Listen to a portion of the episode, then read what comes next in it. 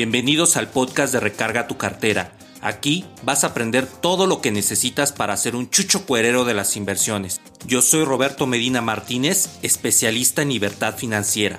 No es un programa normal de inversiones ni de educación financiera. Aprenderás de manera disruptiva cómo es la vida del inversor para que tú puedas tener éxito y libertad. Mi objetivo principal es formar la comunidad más grande de inversores en mi país. No mires de nuevo tu cartera vacía. Mejor, recarga tu cartera.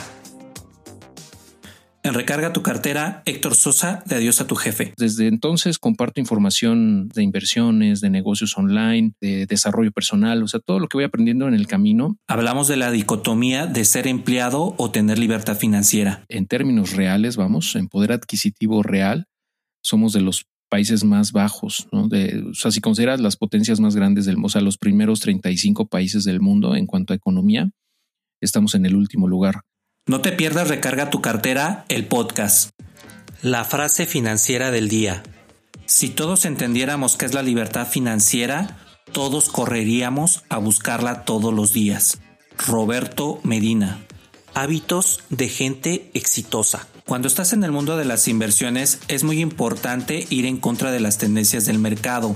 ¿Qué quiere decir? Que si existe la euforia porque una acción suba en su momento o baje, no compras y vendas barato, ve en contra de las tendencias. Al contrario, si ves que se desploma alguna acción en la cual has invertido, en vez de lamentarte, compra porque estarás comprando totalmente barato.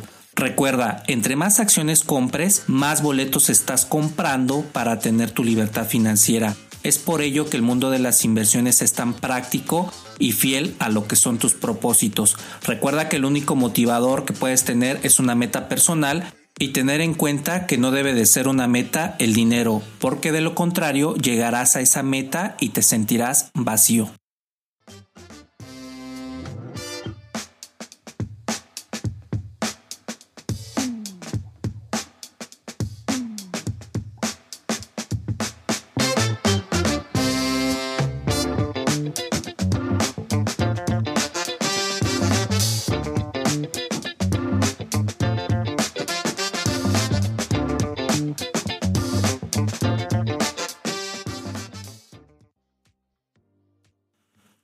Hola, de las inversiones. Bienvenidos al podcast número 49 en el cual nos acompaña un invitado de lujo, Héctor Sosa, autor de Adiós a tu jefe.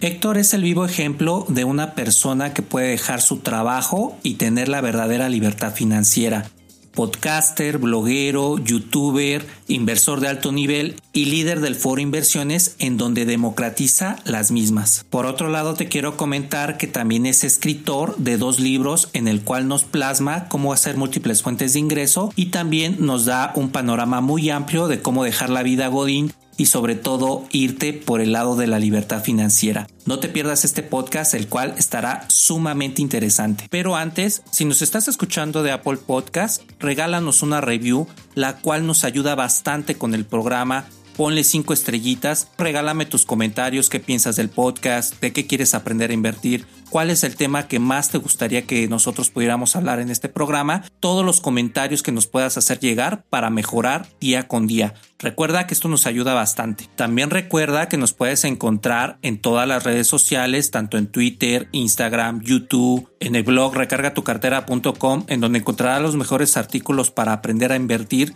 en la bolsa de valores sin fintech de manera holística y disruptiva. Búscame en todas las redes sociales como Recarga tu cartera. Este podcast lo puedes escuchar en cualquier plataforma. Estamos en todas. Apple Podcast, Spreaker, TuneIn, Castbox, Radio Public, Spotify, en Anchor, en iBox y recientemente en Audible de Amazon. Así que si quieres ser un chucho cuerero de las inversiones, sintonízanos en cualquier plataforma de podcast. Bueno, pues sin más preámbulos, vámonos con nuestro invitado Héctor Sosa. Hola Héctor, bienvenido a Recarga tu cartera, ¿cómo estás? Muy bien, muchísimas gracias Roberto por la invitación. Un placer estar aquí contigo y con tu audiencia.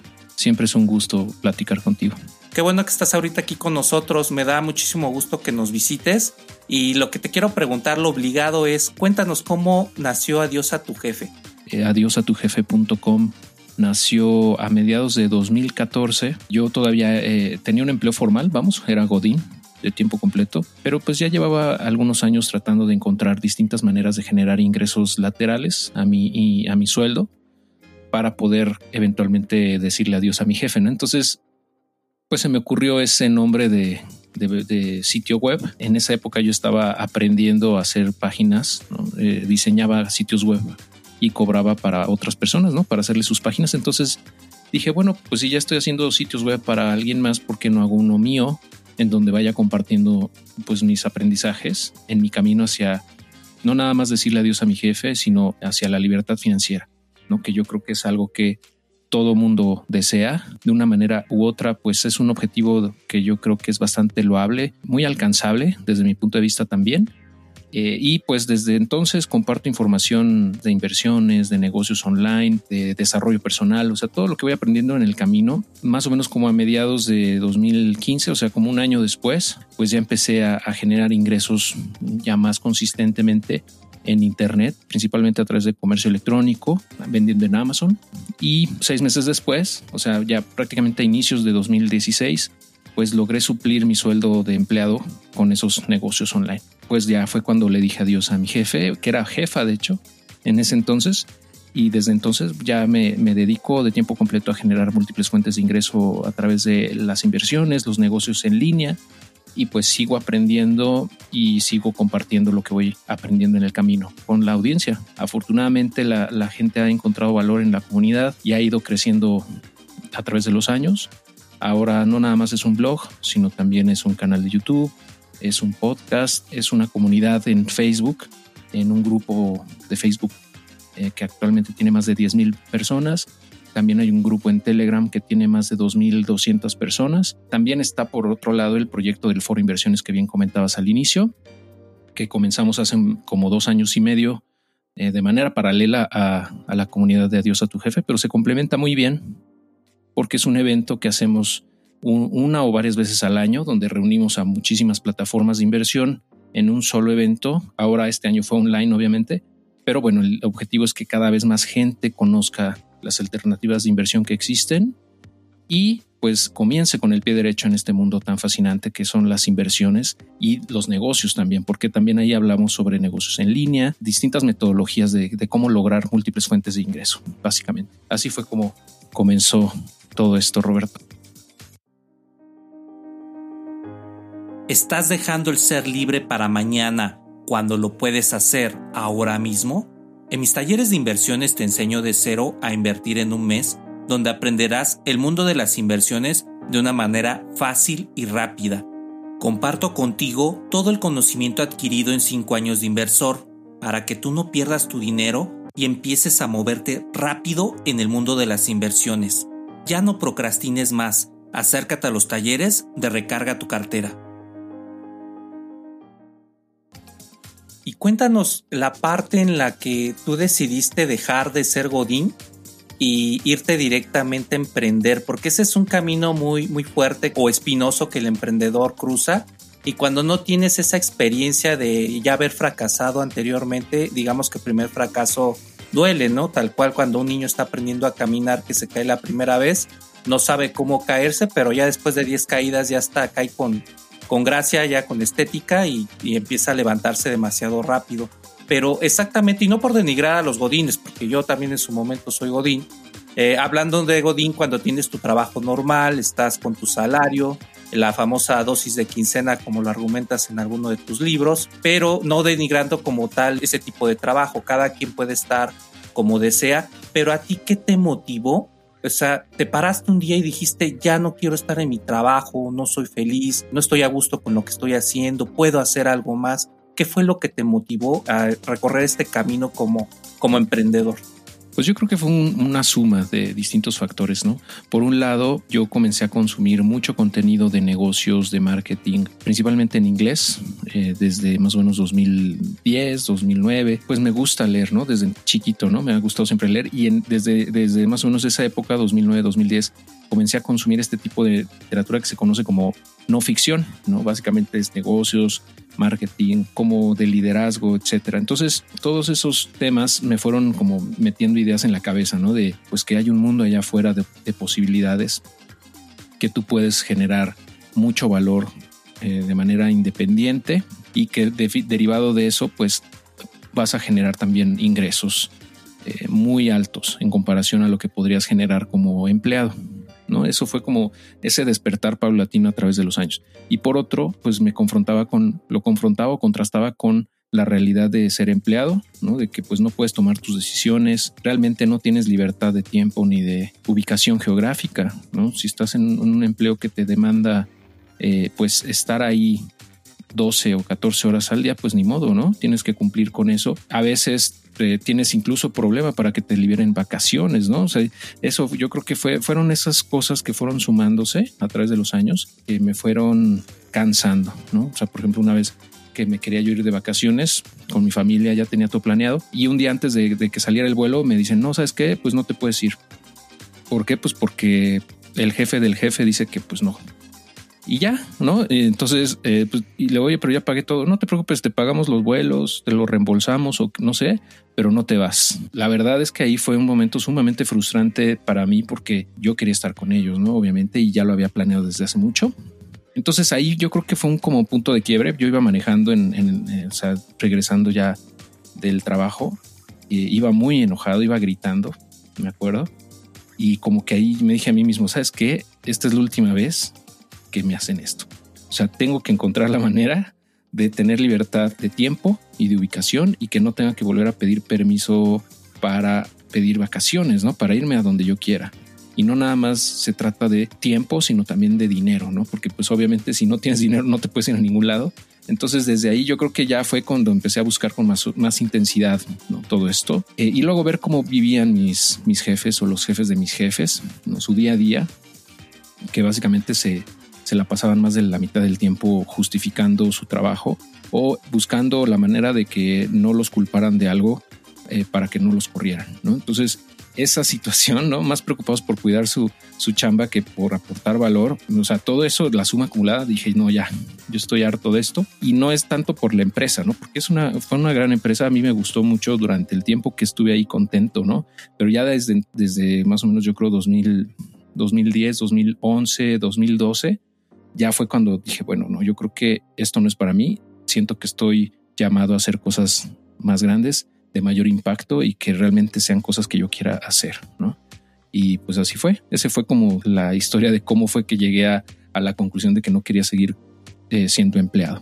Entonces este fue tu catalizador. Fíjate que yo creo que la audiencia se está identificando perfectamente contigo porque esto es algo muy común de hecho, uno llegar a pensar que cuando terminas la licenciatura estás en el ámbito profesional, le echas muchas ganas, creces y tú piensas que cuando llegues a altos puestos vas a empezar a realmente tener una buena vida, pero en mi caso, bueno, me pasó que cuando ya tenía puestos altos, pues la vida se te acababa en el trabajo prácticamente y no tienes nada de tiempo para disfrutar con tu familia o irte precisamente de vacaciones. Me identifico totalmente con ese tema porque sí es bien complicado. De hecho, a mí me pasó una vez también que pedí las vacaciones ocho meses antes y a unos días de ya de irme ya con todo preparado con los niños, también me dijeron, ¿sabes qué? Hay que quedarse a la producción porque va a salir un producto importante para la empresa y pues hay que apoyar. Ahí es donde me di cuenta de dos cosas. Una, que no tenía el liderazgo que necesitaba tener en esa empresa, porque si hubiese tenido una persona que se quedara a cargo de eso, yo me hubiese podido ir tranquilo. Entonces ahí fue un choque fuerte para mí. Y el otro fue de que la empresa no estaba valorando que estaba todo anticipado con tiempo y yo no me sentí tampoco valorado ahí también. Entonces también decidí empezar a buscar otros mecanismos, otras fuentes de ingreso en donde de alguna manera pudieses llegar a, tener esa libertad. Y, este ejemplo es bien bueno porque muchos mexicanos y latinoamericanos eh, están así. Yo te quisiera hacer una pregunta. ¿Qué hubiese pasado si, por ejemplo, hubieses estado trabajando en Google? que es la mejor empresa para trabajar? Te puedes dormir, te dan tus vacaciones, tu juguito como tú lo quieras tener y prácticamente tienen todo para que el trabajador esté contento y teniendo buen desempeño y productivo. Sí, pues probablemente sería, sería un empleado todavía, ¿no? Yo creo que también influye mucho eso. También influye, por ejemplo, que no tienes tal vez eh, el desarrollo profesional que tú esperas, ¿no? Eh, yo no crecí tanto como me hubiera gustado como empleado, ¿no? O sea, sí tenía incrementos salariales pues así sacando un promedio, más o menos estaban subiendo como entre el 15 y 20% anual, que es muchísimo, considerando que pues, en la vida laboral de las personas es raro que le suban el sueldo anualmente, ¿no? En perspectiva, pues era muy poquito en realidad ese crecimiento. Y por otro lado, eh, también intenté en algunas ocasiones, en alguna época yo quería tener, por ejemplo, hacer maestría y ese, ese camino, ¿no? Que te, que te venden de que pues tienes que generar, pues tener como credenciales, tener esas validaciones externas para poder ascender. Y sí, siguen siendo importantes muchas veces, cada vez con menor intensidad, pero siguen siendo importantes, eh, sobre todo en países como México, que todavía van un poco rezagados en esa cultura eh, corporativa. Empresas de primer mundo básicamente ya no les interesa qué título o qué licenciatura o qué maestría tengas, siempre y cuando tengas el talento y tengas la, el conocimiento. Yo tenía también, bueno, todavía en ese entonces la idea sesgada de que era importante, ¿no? Una maestría. Y donde yo quise hacerlas, me rechazaron. Eh, por ejemplo, me rechazaron del, del IPADE, eh, me rechazaron del ITAM, porque no tenía el perfil para la maestría que yo, y yo quería hacer, básicamente, ¿no? Y entonces, bueno, yo creo que esa suma de cosas también fueron, fueron las que me fueron llevando a eso, ¿no?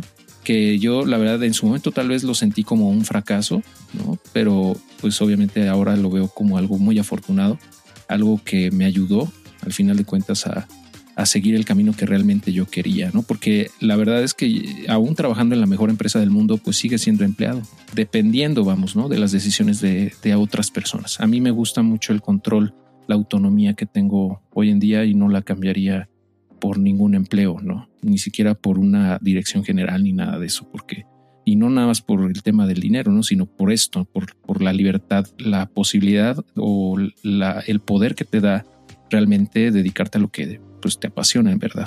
Sí, y va mucho con tu comentario que, por ejemplo, Jeff Bezos les pregunta a los grandes directivos, oye, ¿cuántas gasolineras hay en Estados Unidos? Ni siquiera les pregunta de su experiencia, ni siquiera les pregunta de otras cosas y si la persona más rica del mundo valora, digamos, el talento o qué tanto razonas, qué tanto puedes resolver un problema, porque va enfocado a esa pregunta, ¿por qué aquí en México te hacen, tengas todas esas credenciales? Y obviamente tú querías estudiar la maestría en ese tiempo para subir de puesto, pues estaba verde porque ahorita yo quisiera estudiar una maestría en otra cosa muy diferente a lo que estaba buscando en ese momento, porque ya le das un enfoque de, algo que te pueda hacer feliz o te pueda complementar a lo que estás haciendo ahorita que te apasiona, ¿no? Es completamente diferente. ¿Cómo podrías tú decir que nuestro sistema mexicano está en cuanto a empleos? O sea, sí tenemos un sistema todavía muy rudimentario en que no cuidan al trabajador. En tu caso, como trabajador, este, yo también en el mío aporto lo mismo. Pero, ¿qué opinas de esa parte? ¿Sí nos hace falta mucho liderazgo en cuanto a ese tema? tanto de, jefes como de subordinados? Yo creo que sí, o sea, sí estamos muy rezagados en ese aspecto como país y pues los sueldos, pues como sabes, son muy muy bajos en comparación a otros países y en términos reales, vamos, en poder adquisitivo real, somos de los países más bajos, ¿no? O sea, si consideras las potencias más grandes del mundo, o sea, los primeros 35 países del mundo en cuanto a economía, estamos en el último lugar de la tabla de acuerdo a la OCDE. Eh, entonces, pues el sueldo promedio es muy bajo, incluso para profesionistas, ¿no? Estamos hablando de un promedio de 12 mil pesos al mes. Desde mi punto de vista, muy, muy justo, me refiero a muy apretado, vamos, para poder realmente tener una calidad de vida buena. Creo que es insuficiente a todas luces porque pues todo va subiendo. Realmente lo que pasó aquí es que durante muchos años, décadas, pues la inflación fue creciendo y los sueldos no fueron creciendo en la misma proporción. Entonces ahora el poder adquisitivo es mucho menor al que tenían nuestros papás hace 25 años y ya no se diga de nuestros abuelos hace 50, ¿no?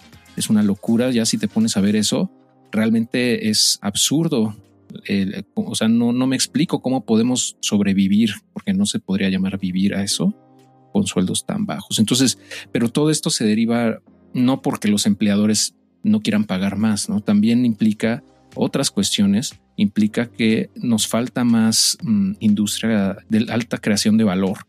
O sea, mucho de nuestra industria es maquila, ¿no? La parte automotriz, por ejemplo, que es la, una de las más importantes, básicamente es ensambladora, o sea, realmente no agrega, no, se lleva la gran parte del valor agregado del producto. Y así en muchas industrias, ¿no? Sí nos falta muchísimo en ese aspecto a nivel desarrollo. En parte cultural, como comentas, también nos falta. O sea, eh, ser empleado, yo creo que, como bien dices, no tiene nada de malo, siempre y cuando lo veas como algo que, te tiene que hacer crecer, algo que te, aporta y que te enseña y verlo también como una oportunidad de aportar lo que sabes pero pues la verdad es que muchas personas están, eh, la gran mayoría, vamos, están trabajando en un empleo que no les gusta, eh, son muy poco productivos, ¿no? De acuerdo a su potencial verdadero. Eso genera también un círculo vicioso, ¿no? Que como no producen mucho, pues también no generan muchas utilidades y como no hay mucha utilidad tampoco les pueden pagar mucho, etcétera. Entonces está muy complicada la situación como empleados, o sea, siendo empleados yo pienso que cada vez es más complicado, pues hay que buscar, pues por eso yo siempre insisto, hay que buscar otras maneras de generar ingresos laterales si realmente quieres ser libre financieramente, ¿no? Porque pues si te quedas como empleado va a ser muy muy complicado si no tienes otras fuentes de ingreso. Bueno, por ahí este Héctor tiene en su canal de YouTube precisamente un video donde habla de esta parte de poder adquisitivo por países. Muy, muy interesante. Yo creo que es uno de los videos que me ha gustado más de Adiós a tu jefe. Entonces, si pueden, búscalo. No me acuerdo del título, ahorita nos lo regala Héctor. Si no, yo ahorita lo coloco en la cajita de información de este podcast para que se puedan dirigir, para que realmente observen cómo nos tienen en cuestión de sueldos. ¿eh? Y no es algo malo, tampoco es de que nos tiremos al drama y digamos, ¿por qué, Dios mío, por qué me hiciste mexicano? ¿No? Sino más bien es decir, bueno, ok, la situación está complicada, ¿qué voy a hacer para tener más fuentes de ingresos? Ese es, ese es el camino a seguir en vez de estarnos quejando del gobierno y sobre todo eso yo le llamo no tirarse al drama, ¿no? Hay que ser más proactivos. Vean el video porque cuando Héctor saca la calculadora y se pone a hacer cuentas ahí, a mí me llamó muchísimo la atención y dije, híjole, sí nos tienen bien, bien amolados, pero nos tienen amolados porque también nosotros queremos estar amolados, ese es el mensaje. Sí, se llama, se llama ¿Cuánto deberías ganar al mes? Está en YouTube y también en el podcast. Grabé un episodio de podcast también para eso, que es distinto al de YouTube, porque obviamente pues no se puede transmitir de la misma manera porque en uno uso tablas y calculadora y lo puedes ver y en el otro no, pero en donde quieran lo pueden escuchar.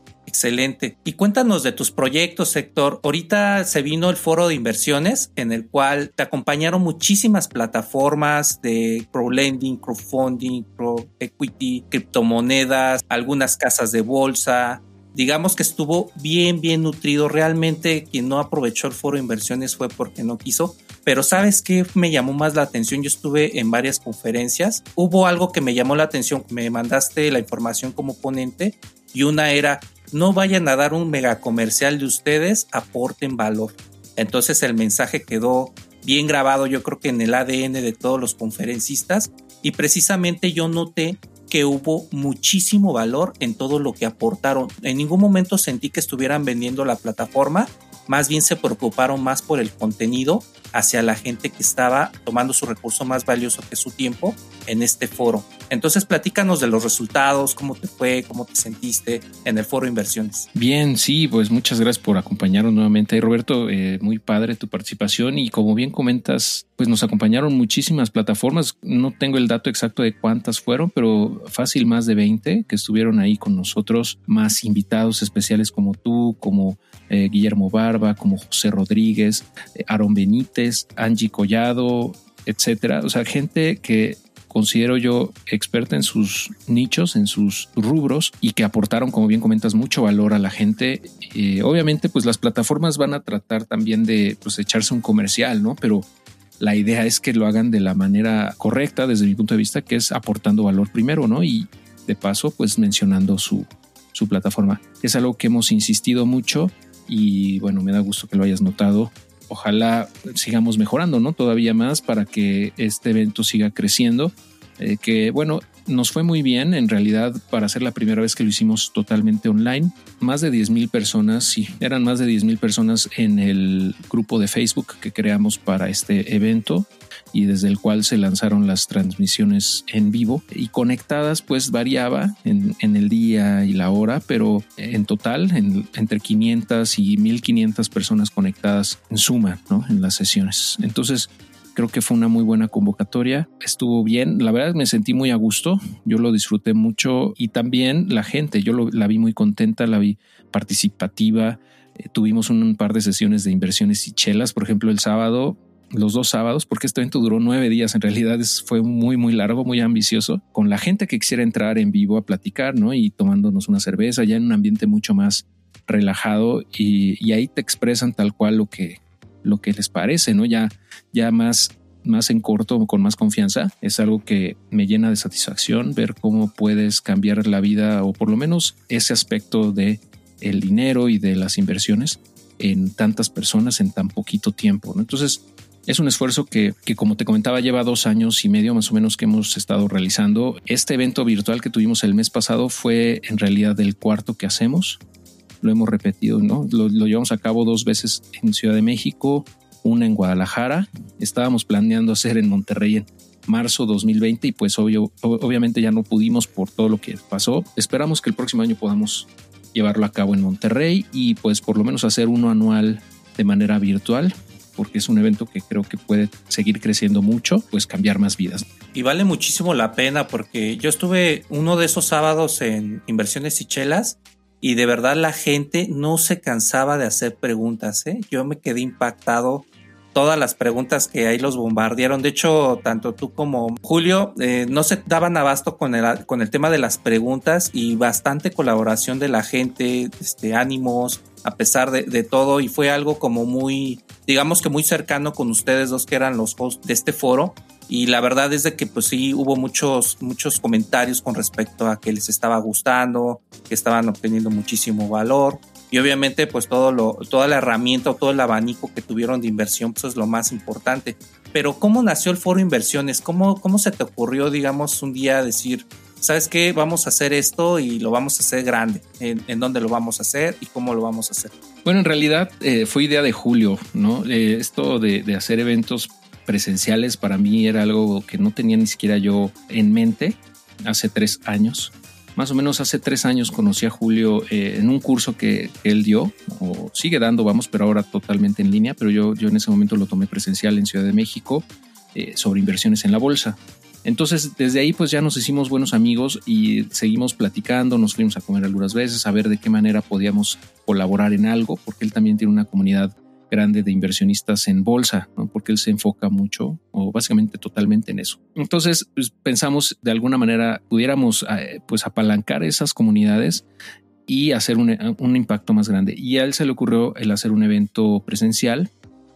Primero hicimos una prueba, por decirlo así, eh, nos reunimos en un restaurante aquí en Ciudad de México, chiquito, rentamos el primer piso de ese restaurante que es de dos plantas. Vendimos los boletos creo que en 500 pesos y, se vendieron todos. Para nuestra sorpresa se llenó el lugar, la gente estuvo muy contenta y éramos él y yo platicando básicamente de crowdfunding y de bolsa y de criptos y eso. Esto pasó más o menos como a inicios de 2018, más o menos en el primero o segundo trimestre de 2018. Pero ahí vimos que había un potencial, ¿no? Que la gente quería aprender de estos temas y que estaba dispuesta a pagar por ello, ¿no? Y hacer el esfuerzo de ir a un lugar. Entonces, pues ya nos pusimos a organizar el primer foro de inversiones que fue en 2018 en diciembre, hace básicamente dos años.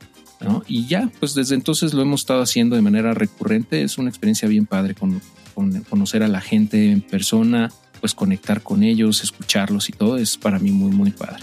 Muchísimas gracias, Héctor. Aprovechando que estás con esta parte del foro inversiones, en la parte de, de, como ponente, como conferencista, ¿qué te ha dejado este aprendizaje de empezar no hablarle nada más a la cámara como lo haces en YouTube, sino a la gente en vivo y a todo color? Es muy diferente, la verdad, cuando estás en la eh, enfrente, ¿no? De las personas realmente ahí sí sentí nervios por primera vez, yo creo, en mi vida así de esa forma, ¿no? De, que me diera mucha ansiedad de estar frente a las personas, porque era la primera vez que tenía una plática para pues tanta gente, eran más de 500 personas, ¿no? Que estaban ahí esperándome para, para dar una plática de múltiples fuentes de ingreso y yo sí sentía que se me revolvía el estómago, ¿no? Sentí náuseas, algo bien raro, ¿no? Nunca me había pasado. Y es curioso porque, por ejemplo, como sabes, pues, el, canal de YouTube luego tiene ha tenido miles de views, ¿no? Un video normalmente tiene algunos miles de views en los primeros días o semanas. Entonces, técnicamente me debería de dar más nervio hablar frente a la cámara en este cuarto donde estoy ahorita, por ejemplo, eh, que enfrente de 500 personas, pero pues el cerebro funciona de manera diferente, ¿no? Sí es un, shock importante. Tengo una personalidad más, más introvertida que no le gusta ser el centro de atención, que no le gustan los reflectores. Pero bueno, es una experiencia al final y pues es algo que al final de cuentas te ayuda a crecer, ¿no? El rebasar o el superar esos miedos te ayuda a ser mejor persona, ¿no?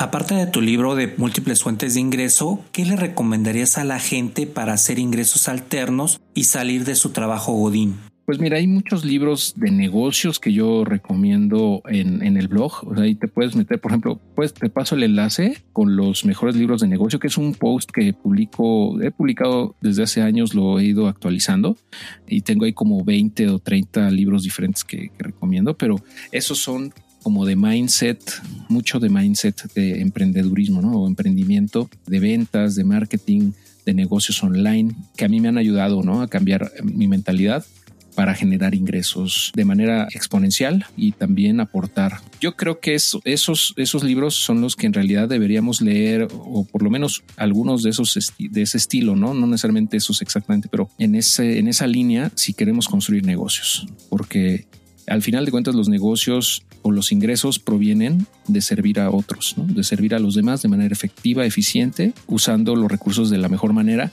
para llegar a, impactar la mayor cantidad de vidas de manera positiva. De eso se tratan los negocios al final de cuentas, desde mi punto de vista, y pues el, ingreso o eh, las ganancias vendrán como consecuencia de esto. Por eso es que yo recomiendo este tipo de libros que no, no son tan específicos de cómo construir un sitio web o cómo vender en Amazon o cómo, eh, me explico, o sea, más bien es todo lo que está detrás de, un, de la mentalidad de, un emprendedor. Esa es la lista que, te, voy a dejar aquí en los comentarios o, o te la paso como enlace.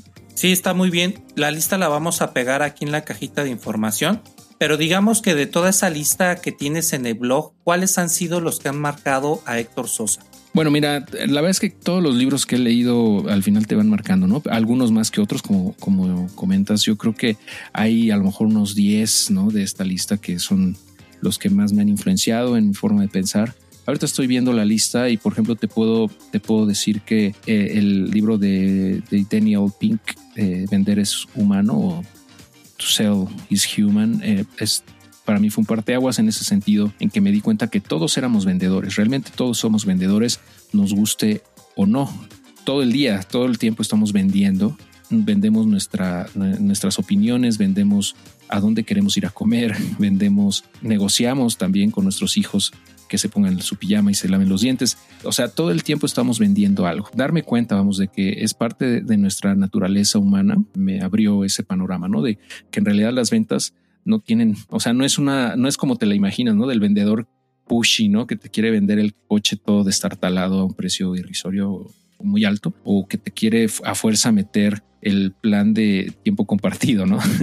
que es como muchas veces la gente se imagina los vendedores, ¿no? En realidad, el mejor vendedor es el que te asesora, el que no te está tratando de vender. Al final de cuentas, es un asesor, es una persona que está viendo por tu mejor interés ¿no? Eh, y que se preocupa realmente por darte o que tú obtengas el mejor valor por tu dinero. De eso se trata. Entonces yo creo que ese es uno de ellos. También el libro de Business Secrets from the Bible del rabino Daniel Lapin no está en español ese libro, desgraciadamente, pero o sea, ese libro que se podría traducir como los secretos de los negocios de la Biblia, conceptos y de ideas sobre los negocios que se basan en principios bíblicos. Eh, al final de cuentas, independientemente de la religión que profeses, pues no podemos negar que la Biblia es uno de los documentos de los libros eh, más importantes en, la humanidad, que pueden ser útiles para la vida misma. De hecho, esa es la idea de la Biblia, ¿no? Es cómo puedes tú vivir una, una mejor vida, una vida alineada con Dios y que sea plena en todos los sentidos. Entonces, eh, este rabino, que se llama Daniel Lapin, traduce o, eh, toma esos aprendizajes de la Biblia para aplicarlos en los negocios. es fenomenal. Y de ahí pues saco esta idea de que eh, lo que te decía hace unos momentos, ¿no? De el dinero que generamos va a ser proporcional a las personas que impactemos positivamente, a cuántas personas podemos servir y que también lo hagamos, ¿no? Eso es proporcional y es un principio bíblico, básicamente es como están diseñados o es, eh, de acuerdo a Daniel Lapin, es el diseño que hizo Dios eh, para incentivarnos a servir a nuestros hermanos. Básicamente esa es la idea, ¿no? Para no irme muy largo con todo esto, te puedo decir otro eh, de esa lista que también me gusta mucho, que también me cambió el mindset para cómo ser millonario eh, en tiempo récord, ¿no? Porque mucha gente dice, quiero ser millonario, pero no tiene un plan, no, tiene claro el camino o el, como el framework que le llaman en inglés, ¿no? esa manera o esa estructura para llegar ahí. Y MJ de Marco en su libro La vía rápida del millonario, lo a mí me parece muy interesante, muy, muy bien explicado cómo poder llegar a ser millonario. Por eso se llama así, la vía rápida del millonario. Y lo que él dice, te, da muchos consejos, te da muchos conceptos bien padres, eh, pero la idea, yo creo, central de ese libro es que tú puedes ir por la vía lenta, por la vía pues, normal o por la vía rápida. La vía lenta, o sea, que si vas en la autopista, imagínate que es el carril de baja, ¿no? Y ahí pues es ser empleado, siendo empleado, ahorrando el 10% de tu sueldo, invirtiéndolo en tu afore o en un plan personal de retiro. Ese tipo de, de estrategia es la vía lenta. No quiere decir que no sea posible, sí, pero te vas a tardar muchísimo en llegar ahí. La vía media podría decirse, o la de velocidad media, vamos, es el carril de en medio, y ahí son personas que invierten, ¿no? Que aparte de tener un sueldo de, empleado, pues están tratando de generar ingresos laterales a través de las inversiones, a través de algunos negocios pequeños que les dejen ingresos residuales, ¿no? Van a llegar más rápido ahí, pero pues no tanto como en la vía rápida, en el carril de alta. Y el carril de alta, eh, de acuerdo a lo que menciona MJ, se trata de la creación de negocios. O sea, crear negocios que tengan crecimiento exponencial. Generalmente esto es viable a través de negocios online por cómo está estructurada esta tecnología. Es lo que permite una escalabilidad eh, enorme, ¿no? en comparación a los negocios tradicionales de, pues no sé, una cadena de pizzerías o lo que tú quieras, ¿no? Tan solo por cómo es la, eh, la, forma de operar de un negocio en línea, pues puede crecer de manera exponencial. Entonces él se enfoca mucho en esa parte, ¿no? En crear negocios en línea que tú puedas hacer crecer de manera exponencial y en algún punto del camino, si tú quieres, los puedes vender y capitalizar esa, e, ese valor que has generado, ¿no? Y de esa manera desde su punto de vista y en su propia experiencia es cómo puedes llegar a ser millonario de manera más rápida. Y bueno, eso me cambió la mentalidad. Todavía tenía en ese momento la idea de que pues construir eh, riqueza nada más como invirtiendo mis excedentes eh, era la manera más eficiente. Pero bueno, ahí me abrió el panorama de que realmente el valor está en crear negocios. Y bueno, es algo que a mí me ha ayudado mucho. Y fíjate que está muy interesante porque prácticamente esos libros sí te cambian bastante la forma de pensar. Y yo les quiero complementar un cuarto libro, se llama Múltiples Fuentes de Ingreso, de Héctor Sosa. Lo van a encontrar también el enlace en la cajita de información de este podcast, está de venta en Amazon. Eh, me parece que también lo tiene en audiolibro por si no tiene mucho tiempo de, tomarlo. Está en ebook, en pasta blanda y en audiolibro de verdad vale mucho la pena a las personas que me han llegado a preguntar, oye, ¿cómo empiezo a generar más dinero aparte de mi trabajo? Este libro te da muchísimas ideas, ideas muy prácticas, ideas que Héctor se encarga de desglosar, digamos, como desmenuzar el pollo muy, muy bien para que tú puedas empezar a tomar decisiones en lo que te acomoda mejor con tu estrategia. Y esta parte que comentabas, Héctor, está bien interesante porque cuando tú dices quiero empezar a invertir, no nada más es empezar a invertir. Debes de tener una meta, un motivador, algo que realmente te esté moviendo todos los días para que puedas lograr ese camino, ¿no? Porque mucha gente se me acerca también en el taller de inversiones y me dice, oye, es que quiero invertir. Sí, pero no nada más es inscribirte en la plataforma, tienes que ver más cosas, tienes que educarte, pero principalmente yo les muevo mucho esos canales sensitivos, emocionales, en donde, bueno, qué es lo que te está motivando a que quieras invertir. Y otra de las preguntas que también les hago, que de hecho va de tu contenido, Héctor, por ahí la vi que tú la comentabas mucho, es de que qué harías si un día te tuvieras que levantar y ya no te preocuparas por dinero. Se choquean, ¿eh? Si no me tuviera que preocupar por dinero, pues viajaría, te escribiría, haría esto que me hace feliz estar con la familia. Entonces, precisamente cuando tú haces las cosas que te hacen feliz, sacas unos productazos así que se venden solitos, ¿no? Y esto es parte de la libertad financiera. De hecho, esto es la libertad financiera. hacer lo que realmente te apasiona, te hace feliz. Y no es este, comprarte un televisor de 50 pulgadas y tener una felicidad de 5 minutos, ¿no? Y ya se te acaba la felicidad cuando tienes que hacer el primer pago. Es más bien que te levantas todos los días motivado que vas a hacer lo que más te apasiona, que es lo que tú quieras, ¿no? De hecho, eso lo platicamos en otro podcast con Luis Ramos de libros para emprendedores. Entonces, nos dio una, una definición del éxito muy, muy padre. Me gustó. De hecho, van a tener esa gran sorpresa de cómo lo desglosó él. Pero es bien importante y viene todo de los libros. Entonces, quien se quiera, digamos, saltar ese camino de no educarse, es complicado. Digamos que se va a ir por la vía lenta, en vez de irse por la vía rápida, porque también la educación es algo que todos los mexicanos y latinoamericanos o gente que quiera hacer otras cosas necesita de alguna manera realizar.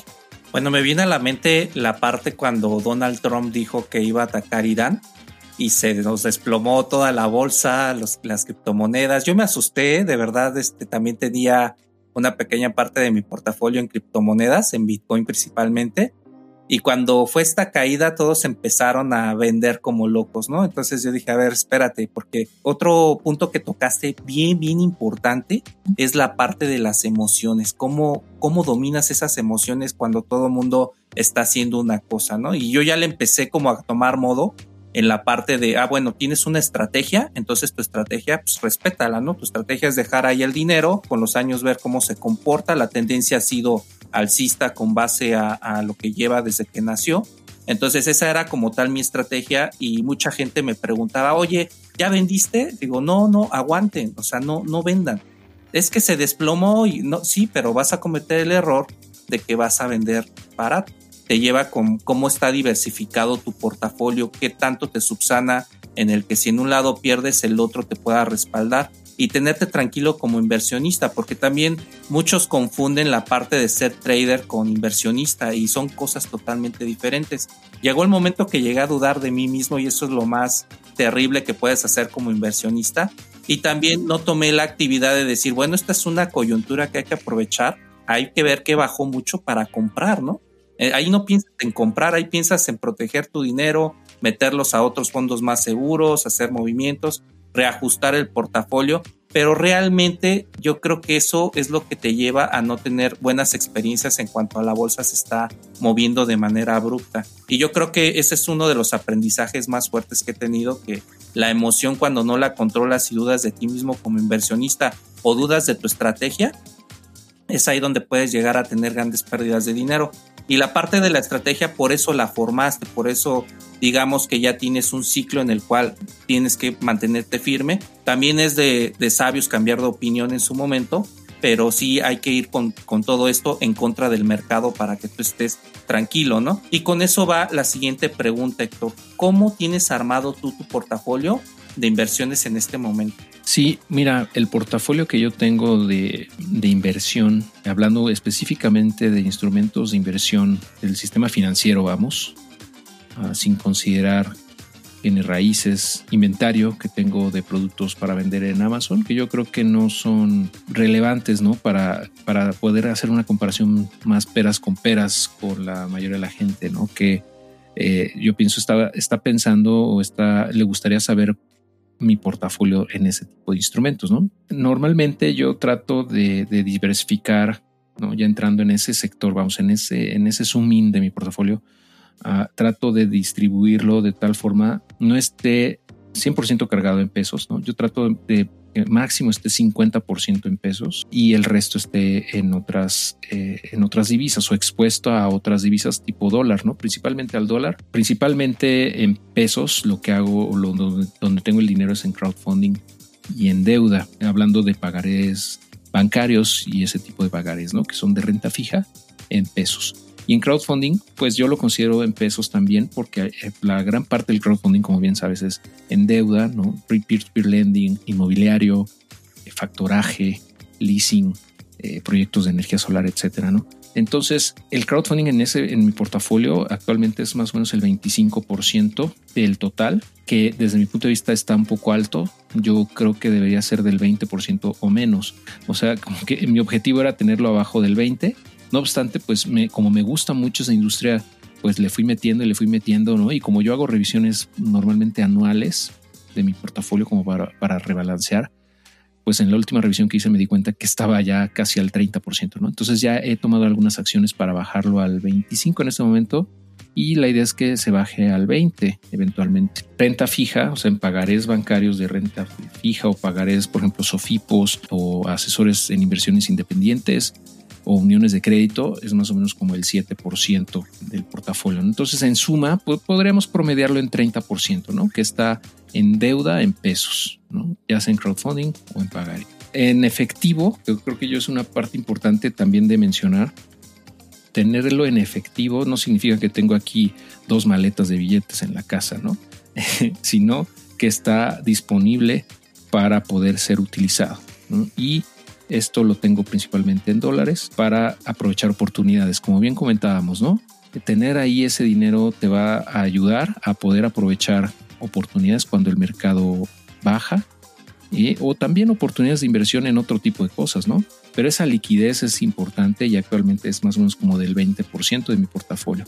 Entonces estoy líquido, digámoslo así, en una quinta parte de, ese, portafolio. En bolsa de valores tengo el 17, 17, entre 17 y 20% dependiendo, pero eh, mi plan es subirlo, o sea, que ese, ese porcentaje suba, eh, o sea, inyectarle más capital en el mediano plazo, corto y mediano, para que llegue al 20-25%. De la parte de la bolsa, ¿qué empresas son las que más te gustan para invertir? Bueno, a mí me gustan, me gustan muchas empresas, no obstante estoy fuera casi de todas ellas ahorita porque la verdad es que siento que están muy arriba, ¿no? O sea, fundamentalmente hablando, están caras desde mi punto de vista muchas de ellas, pero bueno, yo entro y salgo constantemente de algunas, por ejemplo, de Disney, Facebook, de Google, Tesla, a veces entro, a veces algo. Me gusta también Carnival de los estos um, de los cruceros. Entré cuando tocó fondo en marzo por ahí y la mantengo porque pues pienso que tiene potencial de seguir creciendo. Esa es una operación que me ha generado muy buenos retornos porque se ha ido recuperando. De hecho, es de las poquitas que he mantenido ¿no? en este momento. En, general, pues mucho cargado a la parte tecnológica, ¿no? porque es al final de cuentas son las cosas que a mí me gustan o que yo veo. Por ejemplo, Zoom, he tenido Zoom también, he tenido Netflix. A mí me encanta todo ese sector, ¿no? Eh, básicamente, y entro cuando veo oportunidades. Ah, pero ahorita estoy más cargado en, en ETFs que siguen el valor de, de los metales, algunos sectores, por ejemplo el, tecnológico, pero como ETF, no como acción individual, Forex en dólares para poder aprovechar ¿no? las subidas en caso de que el dólar vuelva a subir, genere eh, rendimientos interesantes. No, pues está súper interesante. ¿Y el otro porcentaje de tu portafolio, cómo lo tienes conformado? Del portafolio, sí, mira, eh, te comentaba de, de, criptomonedas, ¿no? Nos quedamos ahí el 16%, que pienso que, eh, bueno, planeo llevarlo al 2025. Y bueno, continuando con ese, esa distribución, me faltan tres conceptos. Uno de ellos es lotes de inversión, el otro es metales y por último fondos de inversión. Yo considero fondos de inversión por separado de la bolsa, ¿no? te voy a contar por qué, pero bueno, voy a empezar con lotes de inversión, que es el 7% del portafolio actualmente. Son terrenos, sí, se pueden llamar terrenos, pero en Breña se conoce así, o sea, no hay nada prácticamente alrededor, no hay servicios, no hay vialidades, incluso muchas veces están eh, algo alejados en ocasiones de, eh, pues, ciudades o poblados, ¿no? O sea, realmente están en medio de la nada en muchas ocasiones, pero la, la situación aquí es que tienen un potencial de crecimiento en el largo plazo. O sea, aquí estás especulando, realmente estás especulando con la Tierra, ¿no? que la civilización llegue ahí y que esa zona se desarrolle de manera importante en el futuro, tanto no nada más en viviendas, sino en servicios, en infraestructura, ¿no? en plazas comerciales, eh, oficinas, no sé. Tengo eh, varios lotes de inversión distribuidos principalmente en Yucatán y en Quintana Roo eh, donde eh, pues he invertido en distintos proyectos. Yo he compartido información al respecto en el, blog, en el, en el, canal de YouTube, con varios proyectos en donde yo he invertido. Si gustan verlos, ahí están. Y ah, pues considero que aun cuando es muy, es muy especulativa, ¿no? En el sentido de que realmente no sabemos qué va a pasar de aquí a 10 años, ¿no? Si no sabemos qué va a pasar de aquí al mes siguiente, pues es bien difícil poder predecir eso, pero eh, todo pinta o los, proyectos donde yo he invertido por cómo están estructurados los desarrollos, la ubicación, el plan de desarrollo que existe en esas zonas, etcétera, pues proyectan como oportunidades muy, muy atractivas en el largo plazo, ¿no? O sea, que pueden generar retornos bastante interesantes. Eh, y bueno, la idea con esos lotes es pues, ya sea revenderlos, ¿no? O sea, venderlos una vez que hayan ganado valor. Algunos de ellos probablemente así así lo haga con muchos de ellos y con otros a lo mejor los, los desarrollo yo mismo, ¿no? Me puedo asociar con alguien. Esa es la idea, es la idea de los lotes de inversión. Y pues es una parte pequeña, ¿no? Si lo quieres ver así de mi portafolio, son 7%, pero eh, pienso que vale la pena, ¿no? Siguiente rubro de es metales, igual es el 7% en este momento. En lo personal yo pienso que los metales deben de estar en todo portafolio de inversión no nada más en físico, sino también en, en, ETFs, por ejemplo, en GLD o SLB o IAU, que son ETFs que siguen el precio de estos metales en, en la bolsa, en cualquier broker. Los pueden encontrar.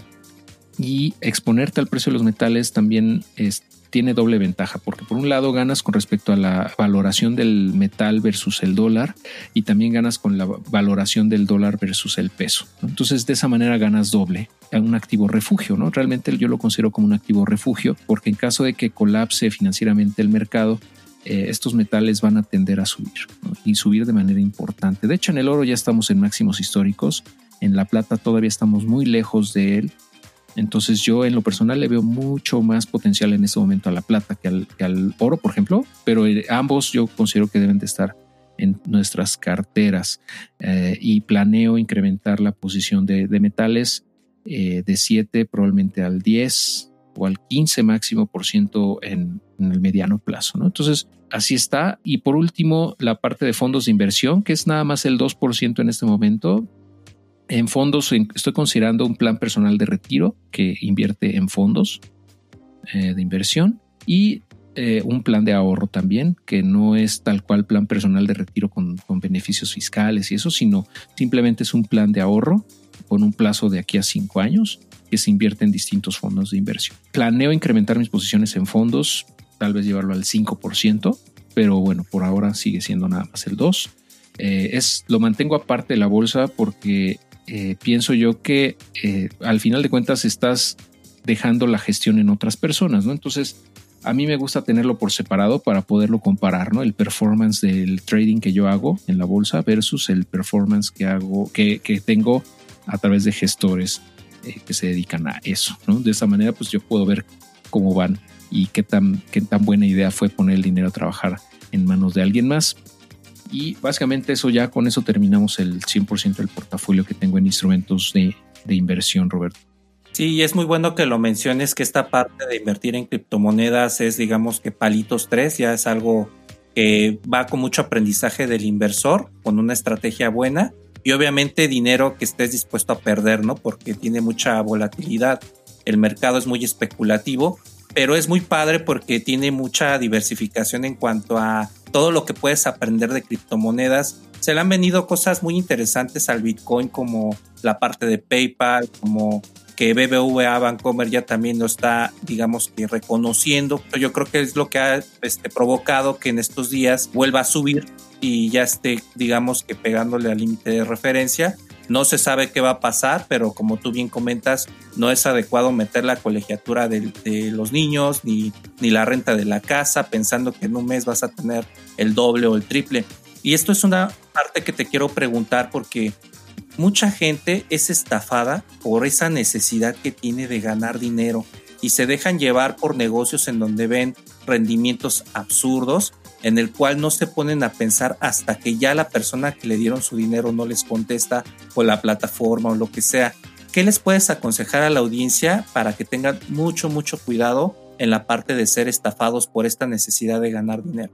Las estafas, o sea, siempre van a existir. En toda la historia de la humanidad han existido, ¿no? Pero van evolucionando con respecto al, a las modas o tendencias del mercado ahorita como Amazon es, la empresa, o sea, ha subido mucho de valor y Jeff Bezos es el hombre más rico del mundo, ahora salen estafadores diciendo que invirtiendo en Amazon puedes generar un sueldo, ¿no? Puedes, puedes generar un, salario invirtiendo en Amazon. O sea, pero comprando acciones de Amazon, o sea, lo cual es totalmente ridículo, ¿no? para alguien que sabe cómo se mueven las acciones y eso no tiene sentido, pero mucha gente cae ahí precisamente por esa ignorancia. Es la mezcla de la ignorancia y la avaricia desde mi punto de vista. ¿no? Por un lado, eh, la ignorancia de, conocer cómo realmente funcionan estos activos, porque si supieras, te darías cuenta enseguida que es, es imposible que te puedan eh, garantizar ese tipo de ingresos. ¿no? Y por otro lado, la avaricia de querer generar rendimientos exorbitantes de manera rápida. ¿no?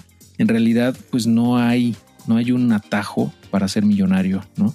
Obviamente puedes tener un golpe de suerte, puedes entrar en una industria que apenas va empezando y, que explote, ¿no? Como las personas que adquirieron criptomonedas en 2010, 2014, máximo por ahí, 2015, muchos incluso, eh, donde empezó el boom, realmente los retornos extraordinarios fueron en esos tiempos, ¿no?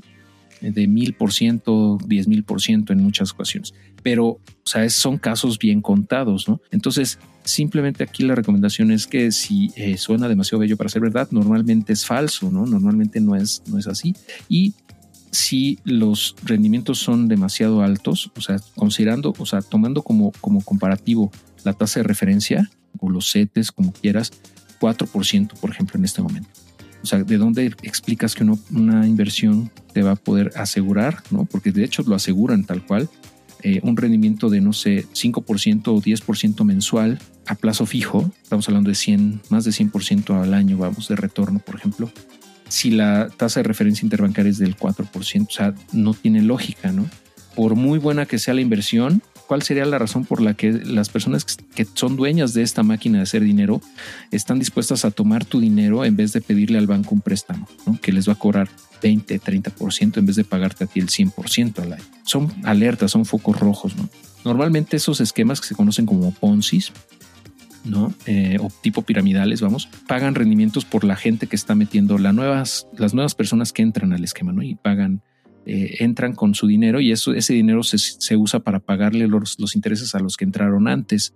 Y esa estructura piramidal o semipiramidal, eh, pues va en algún punto va a colapsar, ¿no? En el, en el momento en el que deje de entrar dinero nuevo al esquema, se va a colapsar, ¿no? Y todos los que se queden atrapados ahí con dinero que no han recuperado, lo van a perder. Así de sencillo es. Eh, y muchas veces estos esquemas Ponzi realmente son disfraces, son, son fachadas de lavado de dinero. Entonces pueden operar durante mucho tiempo. Yo he visto esquemas de este tipo que llevan hasta 10 años operando, ¿no? Ah, pero eso no, lo, no significa que sean eh, realmente confiables, ¿no? En cualquier momento pueden colapsar. Entonces, nada más tengan mucho cuidado con eso. Yo he publicado artículos al respecto en el blog, en, el, en YouTube, etcétera, para ya con más detalle, eh, pues darles esos puntos de alerta. Que tienen que tomar en cuenta. Muchísimas gracias Héctor. Pues sí es muy interesante todo lo que nos comentas, pero sobre todo fíjate que han salido diferentes modalidades de estafa, por ejemplo de fintech que se hacen pasar por fintech y en su misma página te pegan el sello de la FICO y ahí va mi, este, mi comunidad de inversionistas a preguntarme, oye, ¿esta qué onda? ¿La conoces? ¿La ubicas? Y siempre llego con la primera este, palabra de cuál es la regla de oro de una plataforma fin. Investigarla, ¿no? Ver si está en el listado de la FICO. Ah, pues vete a la FICO, papá. O sea, no tienes que esperar a que yo te diga si la conozco o no. Vete a la FICO. Si la FICO la reconoce, si está en el listado, quiere decir que está muy avanzada con su regulación ante la CNBB y ahí tú puedes darte perfectamente cuenta si está armonizada tanto con la ley FinTech como con la CNBB. Esa es la regla de oro, ¿no? Y la otra regla de oro que les digo siempre cuando van a invertir en un proyecto nuevo, que le metan el mínimo, o sea, también que digas, bueno, perdí, pero perdí poco, ¿no? No que perdiste una buena cantidad de tu portafolio. Digamos, si en su momento llegas a ver que es un negocio que puede tanto funcionar como no, no puede funcionar, porque también hay negocios que en su momento no están bien estructurados, no tienen ni pies ni formas, pero llegan a, a dar muy buenos resultados. Entonces también les enseño a que no, no se quiten de esa parte, pero sí que revisen que esté totalmente regulado. Y ahorita el que comentas tú que han habido empresas en las incluso hasta 10 años y ese es su marketing de, tenemos 10 años en el mercado y tantas personas nos avalan, pues sí, son las personas de la pirámide de, de la momia, toda la gente que se mete esa estructura que en su momento se va a derribar porque no vas a tener, digamos, esa liquidez para poderla mantener en un futuro. Los rendimientos absurdos digamos, son los que, o, como tú dices, esos rendimientos muy atractivos, no hacerles caso y más bien investigar la plataforma antes de tomar una decisión con tu dinero y tu patrimonio, ¿no? lo que comentas de, de, que pueden operar durante un buen rato, ¿no? Y hace poquito justamente tuvimos un caso de, de una empresa que colapsó, justamente un Ponzi, que ya veníamos diciendo desde hace mucho tiempo que era Ponzi y que N veces llegaron personas a preguntar si era una buena opción. Siempre les dijimos que no, porque tenía todas las señales de ser un Ponzi y efectivamente hace poco, hace como un mes o algo así, pues desapareció. Siempre va a haber gente que quiera entrarle ahí, ¿no? por lo que comentaba, ¿no? por la, mezcla esta de ignorancia y avaricia. Ah, pero bueno, nosotros tratamos desde nuestra trinchera ¿no? El, el, seguir educando a la gente para que no caiga tan fácilmente en este tipo de estafas. ¿Y qué nuevos proyectos vienen, Héctor, para Adiós a tu jefe? ¿En qué estás trabajando ahorita para darle más educación financiera a la gente? Bueno, mira, en este momento estoy trabajando en un curso en línea sobre inversiones. Me parece que puedo armar un, curso que aporte mucho valor en formato de video, eh, online 100%, y que además sea 100% gratuito.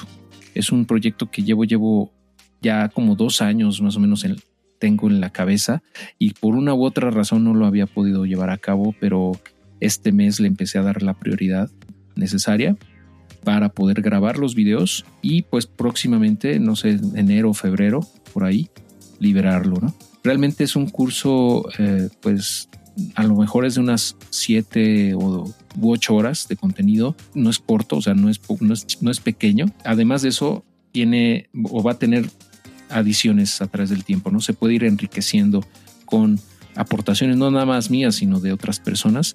Y esto del componente de la de que es gratuito, porque yo lo podría vender, ¿no? Por varios miles de pesos si quisiera, pero pienso yo que es necesario que esto sea gratuito para que más gente comience a aprender de esos temas, porque eso me, llevé de aprendizaje en el reciente foro de inversiones que hicimos, en donde el boleto fue gratis y ya si querías las grabaciones, pues podías pagar un poquito, ¿no?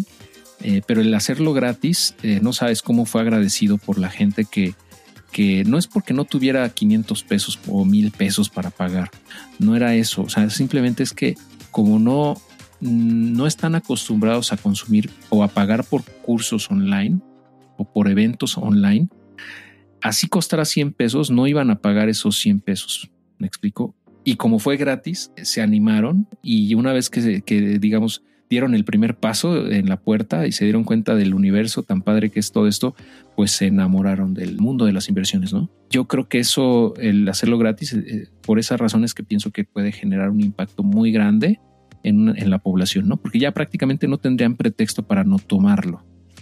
No necesitas invertir, no, ni, es más, no, ni siquiera necesitas una tarjeta de crédito o débito. O sea, podrías simplemente tener un teléfono en tu mano, una conexión a internet, podrías tomarlo. Entonces, pienso yo que eso va a aportar mucho valor a la gente y bueno, pues lo estoy haciendo con mucho cariño. Ese es el proyecto que ahorita traigo en, en, en el primer, digamos, eh, bloque de prioridades. También traemos el crecimiento de la comunidad, tal cual, o sea, seguir creando contenido, el podcast, el canal de YouTube, el blog.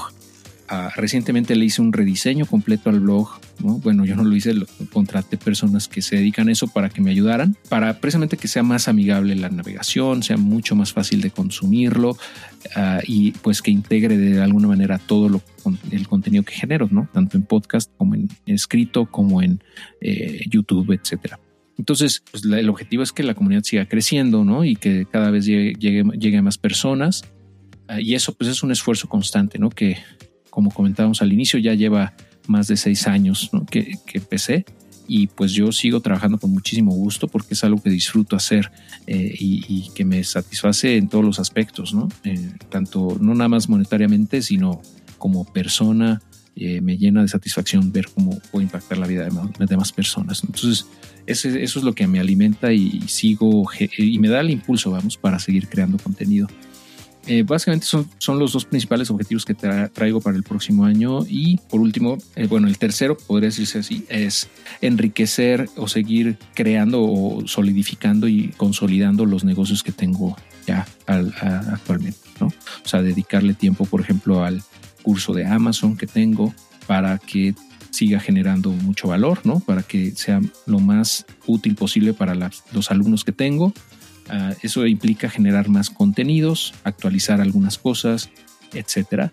eh, también consolidar la parte del negocio de vender en línea que tengo, ¿no? creando nuevos, nuevos productos, nuevas líneas de negocio, nuevas líneas, nuevas marcas, nuevos, nuevas categorías en donde puedo entrar a vender, etcétera. Perfecto, pues están muy padres tus proyectos, Héctor, te felicito. Créeme que les voy a recomendar tu curso porque yo sé que haces contenido de mucho valor. La ley de la reciprocidad en dar sin recibir nada a cambio, que lo vas a hacer totalmente gratuito, eso suma más porque lo vas a hacer con el alma, con mucha pasión y sobre todo para que le sirva a la gente precisamente que no tiene en su momento ese dinero para pagar un curso, este, digamos, costoso para invertir en esa parte, pero que se puede llevar una muy buena experiencia consumiendo tu contenido en el cual yo también soy consumidor y les puedo asegurar que es contenido de muchísimo valor. Todo lo que maneja este Héctor con base a lo que es universo en Adiós a tu jefe en el blog, en la parte del canal de YouTube, en la parte de su podcast, que también está teniendo muchísimo éxito. Escúchenlo, también se llama Adiós a tu jefe y en sus redes sociales donde tiene muchísima comunidad, la cual precisamente es una comunidad de gran valor por todo lo que les aporta Héctor. Bueno, Héctor, pues te agradezco mucho que hayas estado aquí en este podcast. De antemano me sentí muy a gusto contigo. Qué bueno que nos veniste a platicar todos tus proyectos, todo lo que has hecho, todos estos aprendizajes de al principio que platicamos. Yo creo que es contenido que le puede servir a la comunidad. Y muchísimas gracias por estar aquí con nosotros en Recarga tu cartera. Al contrario, Roberto, un placer para mí. Muchísimas gracias por, por la invitación. Eh, yo también consumo tu podcast y me gusta mucho la claridad con la que transmites las ideas. Se ve que realmente te apasiona esto, se nota.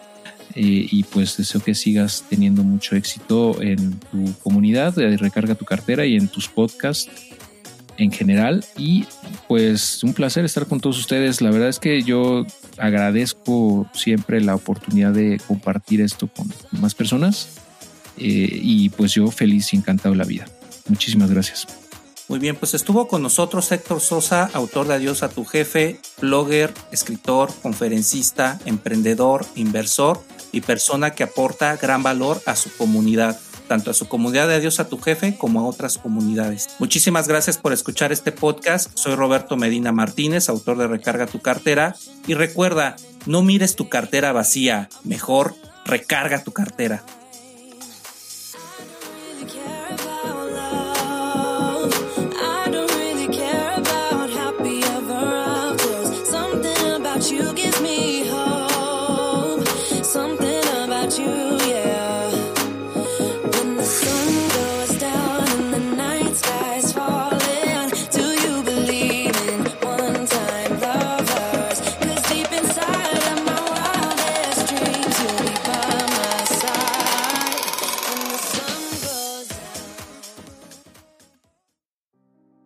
Si quieres ser un chucho cuerero de las inversiones, compra mi último libro Recarga tu cartera, en donde te doy los pilares para que tú puedas tener unas inversiones sanas. Pilar número uno, los ingresos pasivos son aquellos que generas de los ingresos activos y te dan dinero mes a mes sin que tengas que hacer nada. Pilar número dos, cuando los ingresos pasivos superan tus ingresos activos, es decir, lo que estás gastando en tu trabajo, tienes libertad financiera. Pilar número 3. La libertad financiera se alcanza con el nivel de vida que tú te sientas cómodo desde 10 mil pesos al mes. No importa la cantidad, es la calidad de vida que tú escojas. Pilar número 4. Cuando ganes mucho dinero, no lo gastes en cosas innecesarias. Te tienes que formar financieramente para que hagas ingresos pasivos. Pilar número 5. Las inversiones son un medio para generar ingresos pasivos y que tengas una segunda fuente de ingreso. Pilar número 6. Cuando tengas un negocio, educa a tus empleados para que se vayan a poner más negocios. Con ello fomentamos la economía de nuestro país. Pilar número 7. Regala este libro a tus hijos para que aprendan el valor de estar libre de deuda con su negocio, con sus finanzas personales. Pilar número 8 Toda deuda es mala. No es verdad que hay deuda buena y deuda mala. Pilar número 9. Negocio con deuda se torna a no poder sostenerla y cerrar en cualquier momento. Y el décimo pilar, el tener las finanzas personales sanas, te llevará a no requerir deuda y obtener ingresos pasivos, lo cual paulatinamente te dará libertad financiera y podrás en marcha lo que es el recargar tu cartera. Compra mi libro de venta en Amazon.